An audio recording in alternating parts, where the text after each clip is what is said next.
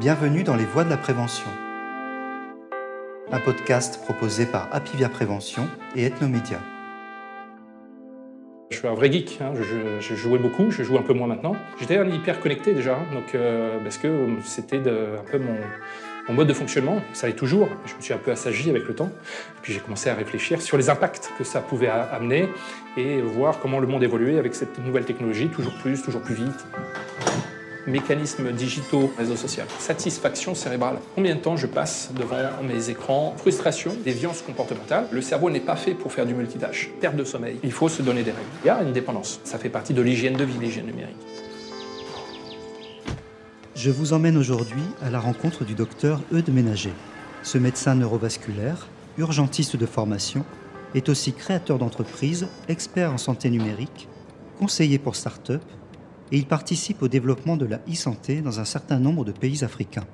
C'est un geek passionné de jeux vidéo et de nouvelles technologies à la vie bien remplie, mais il n'a pas tous les défauts des accros au numérique, puisqu'il consacre une grande partie de son temps à questionner son propre usage des écrans et les impacts de notre dépendance aux réseaux sociaux, de nos relations passionnées aux objets connectés, de notre tendance naturelle à nous laisser submerger par le flot continu d'informations et de sollicitations numériques.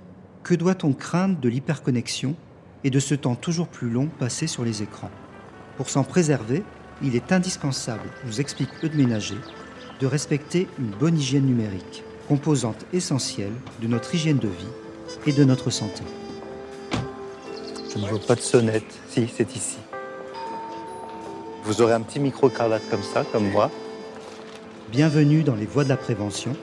Aujourd'hui, Eudes Ménager nous parle d'hygiène numérique. Comment bien vivre avec le numérique sans se faire déborder euh, D'abord, il faut prendre le bon côté des choses. C'est un outil euh, d'usage courant. Il est utile. On ne va pas euh, aujourd'hui l'affronter, hein, donc on ne va pas partir en croisade contre le numérique, ça serait peine perdue, mais il peut vous manger. Aujourd'hui, quelqu'un qui a son téléphone, s'il l'a oublié quelque part, il devient fou. Hein, on le voit, hein, il est stressé. Où est-ce qu'il est le téléphone Même à la maison, je ne le trouve plus.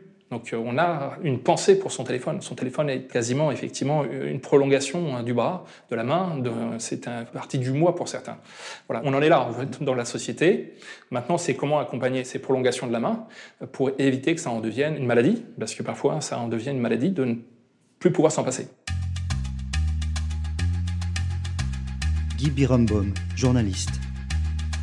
Le concept que l'on nous a vendu, la sérampidité, qui consiste à dire qu'Internet est génial parce qu'en cherchant un truc, vous en trouvez un autre, puis un autre.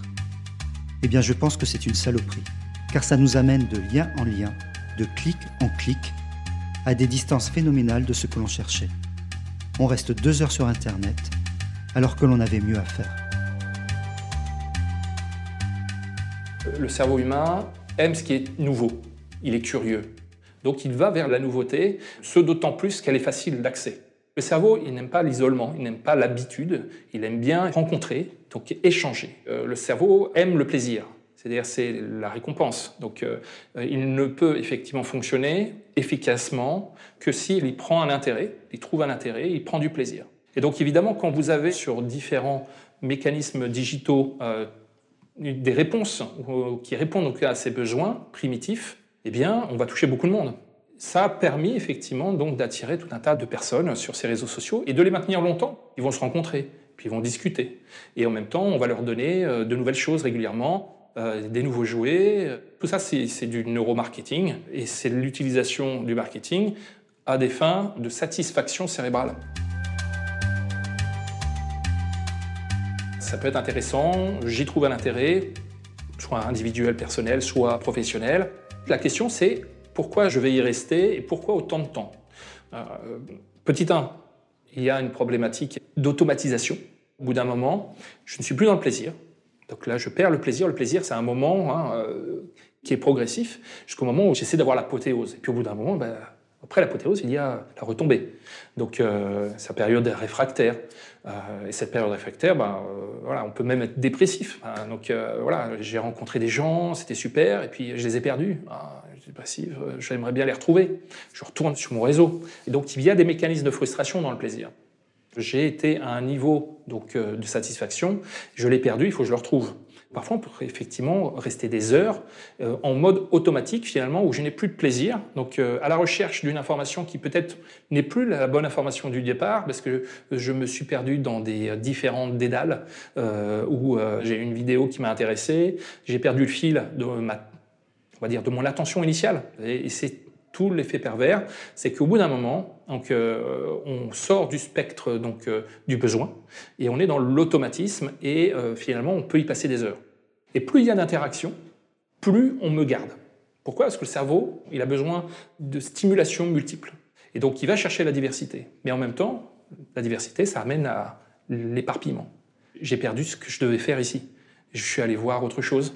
Et j'ai perdu beaucoup de temps, parce que finalement, la stase temporelle, c'est-à-dire l'impression que je n'ai pas passé beaucoup de temps, parce que j'ai été focalisé sur tout un tas de petites choses qui m'ont pris juste 6 minutes, 5 secondes ici et là.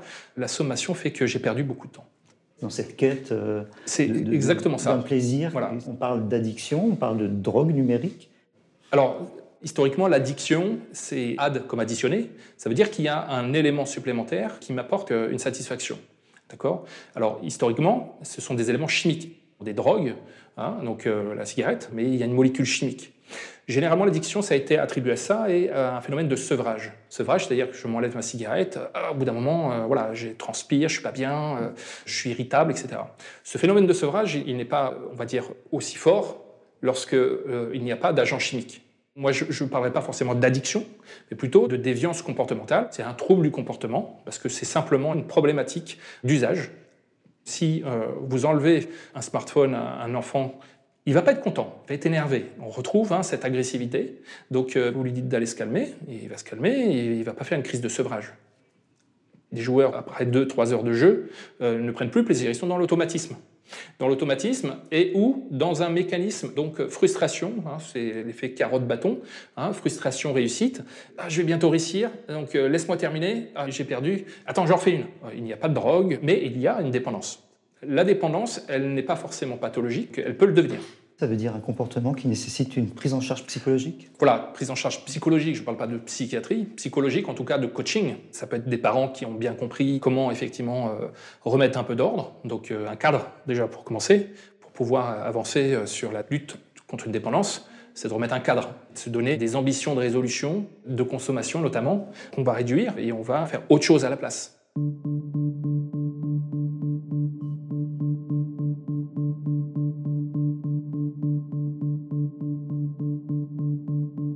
Gaspard Koenig, philosophe et essayiste. Les meilleurs neuroscientifiques s'emploient à titiller les circuits de récompense de nos cerveaux. Il faut traiter les réseaux sociaux pour ce qu'ils sont, une drogue distribuée gratos à la sortie des écoles. les jeunes ne sont pas prêts à être suffisamment matures pour pouvoir euh, se poser les bonnes questions euh, au bon moment sur un réseau social ma propre fille, hein, qui a 16 ans d'ailleurs. Et pourtant, je connais bien les réseaux sociaux et euh, je lui mets des cadres en faisant attention de ne pas casser des relations parce que les adolescents sont très fragiles aussi. Donc, dès qu'on leur met trop de cadres, bah, ils vont sauter par la fenêtre. J'ai été adolescent et j'ai pas été un adolescent très sage. Donc, je connais aussi hein, tout ce travers. Les conseils aux adolescents, c'est compliqué. C'est les plus vulnérables finalement. Euh, ils écoutent pas, euh, ou ils écoutent mais ils n'entendent pas, et ils ont envie de vivre une expérience. Donc les réseaux sociaux en offrent trop, et parfois on ne sait pas où ça va. Il n'y a pas de, vrai contrôle. Et en même temps, le contrôle n'est pas toujours très bon parce que les adolescents n'aiment pas ça. Voilà, donc c'est pas facile. Il y a des écoles qui mettent en place des moments éducatifs avec des psychologues euh, qui s'intéressent aux problématiques des écrans, hein, purement écran. Donc pas forcément le contenu, mais parfois en fonction euh, de, bah, de l'usage, ils se rendent compte qu'il y a des déviances. Et donc ça permet d'ouvrir des discussions. Mais globalement, il n'y a pas de politique, à ma connaissance actuelle, sur le sujet. Il n'y a pas de programme, euh, on va dire, euh, vraiment incitatif national euh, de l'éducation nationale.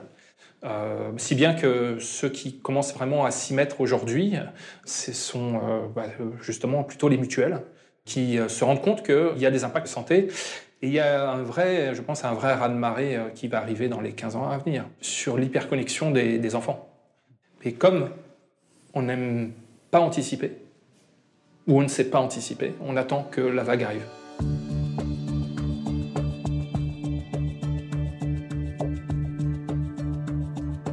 Derek Thompson, journaliste spécialiste des technologies et des médias. à propos d'Instagram. Pour moi, cela ressemble à de l'alcool. Un lubrifiant social qui peut être délicieux mais aussi déprimant.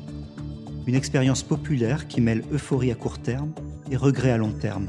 Un produit qui conduit à un comportement douloureux et même addictif chez une minorité importante. Comme l'alcool, les réseaux sociaux semblent offrir un cocktail enivrant de dopamine, de désorientation et pour certains de dépendance. Appelez cela l'alcool de l'attention.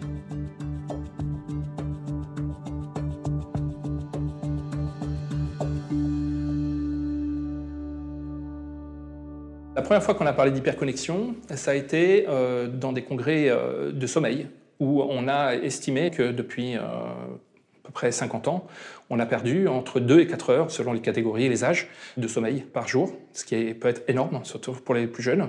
On estime qu'effectivement, ce temps, aujourd'hui, il s'est transféré progressivement sur les nouvelles technologies. Pas forcément le smartphone, mais sur principalement les écrans. Et ce temps passé, bah, on le passe moins parfois à dormir. Donc je grignote peu à peu ma nuit finalement. donc l'hyperconnexion, elle peut être, on va dire, euh, calculée sur cette base de perte de sommeil. Et on sait que la population française, en moyenne, utilise à peu près 4 heures de nouvelles technologies.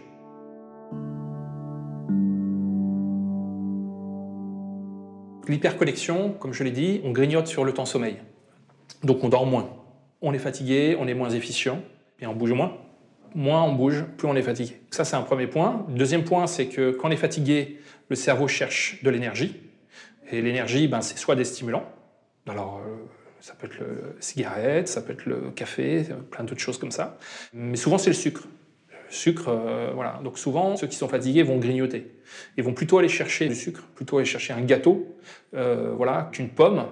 Donc le petit plaisir qui nous réconforte et qui nous rebooste, mais le problème c'est que c'est du grignotage. Donc sur les 30 dernières années, il y a 20% de surpoids en plus. Donc euh, voilà. Et euh, c'est non négligeable parce que ça engendre après euh, d'autres problèmes. Je ne vais pas rentrer dans les problématiques et les complications du surpoids.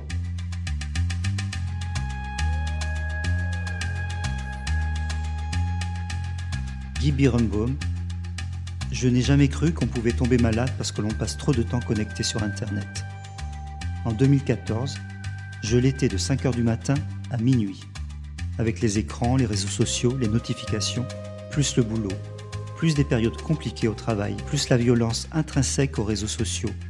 Pour moi, ça a commencé par des signes chimiques, mal au ventre, mal au dos, etc., jusqu'à une incapacité totale, un écroulement massif. Je n'arrivais même plus à décrocher quand des amis m'appelaient.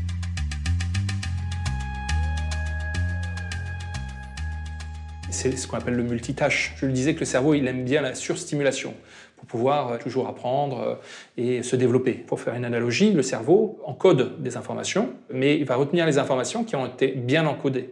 Bien encoder une information, c'est comme euh, Internet, il faut taguer. Voilà, donc si vous taguez correctement une information avec tout un tas de mots-clés ou d'événements, de stimuli, eh bien vous allez pouvoir le ranger et le récupérer plus facilement. Si vous êtes surstimulé, vous n'allez pas pouvoir bien taguer toutes les informations. Plus j'ai d'informations, plus c'est difficile de bien les retenir, de s'y intéresser correctement. Le multitâche, ça dissémine, donc euh, on ne fait pas tout bien, euh, on ne retient pas tout bien, et euh, effectivement, on se fatigue. Le cerveau n'est pas fait pour faire du multitâche. Le cerveau, il est fait pour avoir résoudre une tâche par une tâche, de pouvoir gérer des sous-tâches. C'est ce qu'on appelle des distracteurs, parce qu'en fait, euh, il y a une tâche principale et il y a des distracteurs. La question, c'est est-ce que ce perturbateur qui arrive, il est essentiel pour finaliser ma tâche ou il ne l'est pas? Ou est-ce que je l'évacue? Il faut, à un moment donné, avoir un, moment de off pour euh, apaiser le cerveau et réfléchir à toutes les informations qu'on m'a données.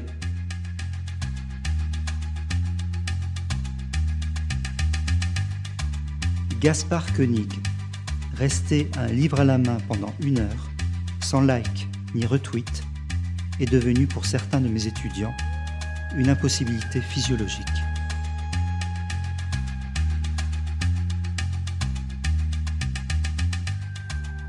L'hygiène numérique, c'est déjà de savoir que je suis, on va dire, je dépasse mon quota de temps en dehors de la vraie vie.